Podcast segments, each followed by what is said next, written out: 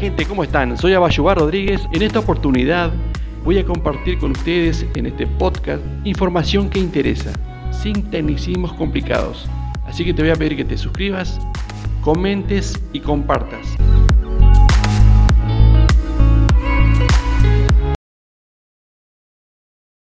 propuesta de eh, Era eso nomás de este 22 de diciembre del año 2023. Eh, bueno, venimos, anda del otro lado del teléfono por ahí, eh, Rodríguez, ¿cómo le va, estimado? ¿Qué dice? Buen día. Buenos días para todos, buenos días para ti, para la audiencia. Aquí estamos un viernes más, ya creo que es el penúltimo del año. Sí, señor, sí, señor, exactamente. Bueno, nos metemos... con. ¿Cómo? Enredado con estas cuestiones que nos inundan todo el tiempo.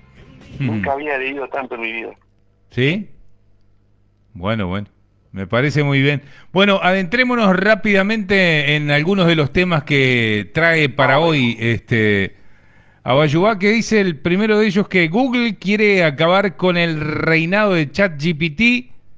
Probamos Gemini Pro en Google Bart un digno aspirante al trono, dice. Este, ¿De qué se trata esto, Abayuba?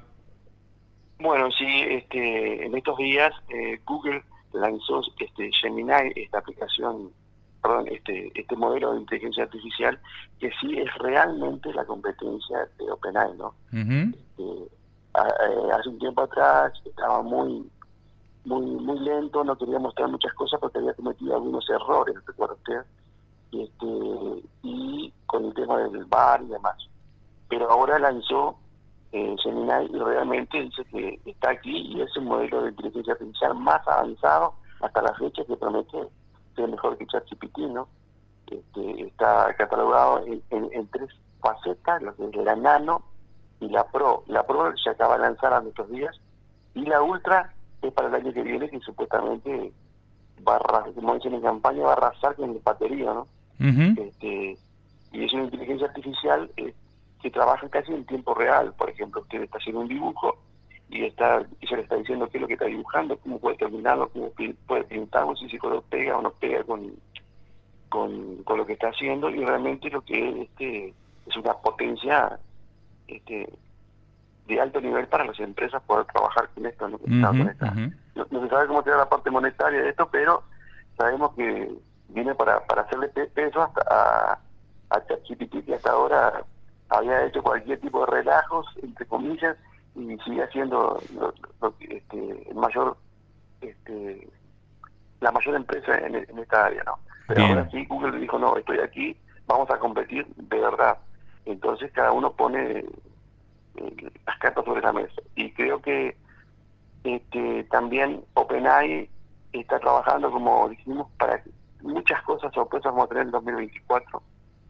Entre ellos el chat GPT-5, que ese está re complicado porque hay cantidad de cosas que no los quieren, no quieren decirlo, que la van a ocultar. Y este, porque dieron un paso bastante gigantado, ¿no? Ni ellos se, este, pueden eh, saber cómo manejar esa situación. Entonces, eh, creo que el año 2024 va a ser bastante complicado. Ya de hecho va a arrancar con esta con esta competencia este, por el mercado este, dentro de lo que son los modelos LLM, que son lenguajes de alto aprendizaje de Machine Learning basados en grandes bases de datos. Entonces no va a tener mucho el, monopolio de ChatGPT, aunque los servicios son bastante bastante accesibles, como lo dijimos acá, para todas las empresas.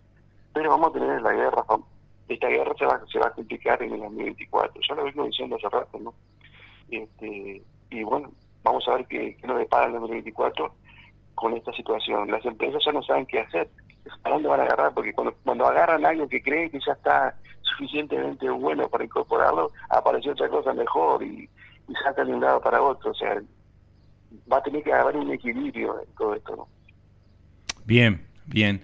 Eh, en referencia a, siguiendo con, con temas este, de los viernes y en este caso a la criptomoneda y el mundo de la criptomoneda. Eh, Elon Musk vuelve a golpear el tablero, en este caso con un as bajo la manga, dice por acá. ¿Qué es eso? ¿De qué estamos hablando? Este es el mundo del blockchain, ¿no? Que siempre se caracteriza por la criptomoneda, que no es solamente eso, ¿no? Pero está. Eh, Elon Musk hace rato que está con el tema de la, de la criptomoneda, ¿no? Con Dogecoin y todo ese tipo de monedas. Y ahora quiere que la famosa X, que era Twitter antes, ¿recuerda? Sí. Sea una pasarela de pagos, o sea, internacional, como maneja este, todos los ámbitos. y, usted puede recibir o, enviar pagos, pero siempre a través a través de su moneda, ¿no? Y después usted la puede compartir. O sea, en, muchachos lo tienen en clara, ¿no? Este, y bueno, ya está, ya está listo para largar también en 2024, como este, lo ha dicho él. Entonces, la gente de, Twitter, yo no lo uso, realmente no lo uso porque no lo soporto Twitter, ¿no? no, o X, no, no lo uso.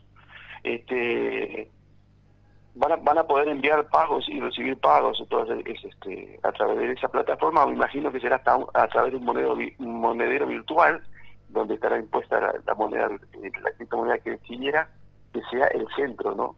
Yo te pago con esta moneda y recibo esta moneda, después cambio en, en la moneda que quiera. Pero pasa por ahí, este, de repente para ellos los usuarios estarán muy buenos, para mí no, vuelvo a repetir, yo no soy usuario de, X o Twitter y ni lo voy a hacer por algunos principios, pero digo, esa es una gran novedad quizás para ellos y ya están como PayPal y demás, ya están muy nerviosos con temas, porque claro, Twitter aún es una red social muy potente que maneja muchísima más gente. Y la mayoría de la gente que está en Twitter o X son gente de, de poder adquisitivo bastante, bueno, entonces, ¿entiendes? Entonces, este, toda la gente de la farándula, actores, empresas de, de, toda índole, y él va a tratar eso, sin duda. Bien, bien. La última, y nos quedan, eh, bueno, nos quedan dos minutitos. Dice, millones de PC son vulnerables a Logo Fail, dice, un ciberataque que permite tomar el control desde de su arranque no se arregla reinstalando. ¿Qué es eso? Bueno, sí, eso está complicado, porque el logo file ese se instala en la BIOS, en la, placa, en la memoria que está en la placa madre de la, de la computadora, para que tengan idea, ¿no? Entonces, por más que usted resete o cambie de, disco y ponga sistema operativo nuevo, siempre va a estar allí. Eh, lo que hace esto, o sea, cuando a veces los técnicos tienen que entrar a la BIOS para editar determinadas cosas para poder instalar en el sistema operativo.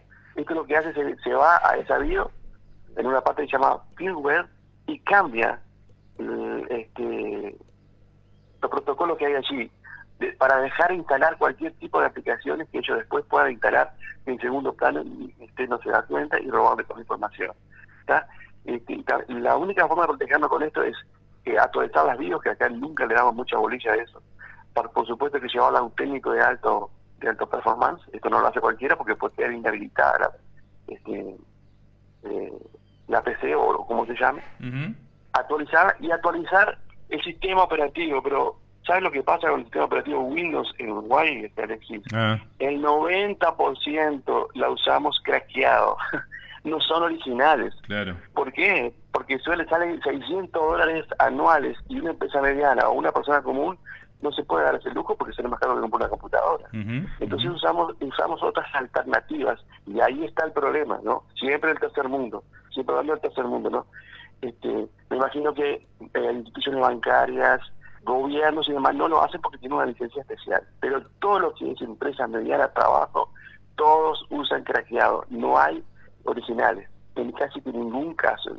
Esto no, no se hacer ni hoy esto para darse cuenta de eso. Entonces ahí está el problema, otro grande problema, ¿no? O sea, tenemos que tener actualizado el sistema operativo y tenemos que tener actualizado la BIOS. La BIOS la podemos actualizar sin problema, pero en Uruguay en Windows para actualizarlo es complicado porque no lo usamos original. Lamentablemente es así. Y, bueno, este, por, un, por un problema de costo, ¿no? Bien. Este, la computadora nueva que te compras tiene una, licencia que se le termina el año y la mayoría lo que hace es llevar al técnico para que lo pase por arriba de eso y no este, pagar, porque hay que pagar. Claro, claro. Y eso es un, es un gran problema. Bien. Abayuá, le mando un abrazo y el deseo de lo mejor para usted y su familia en estas fechas que vienen.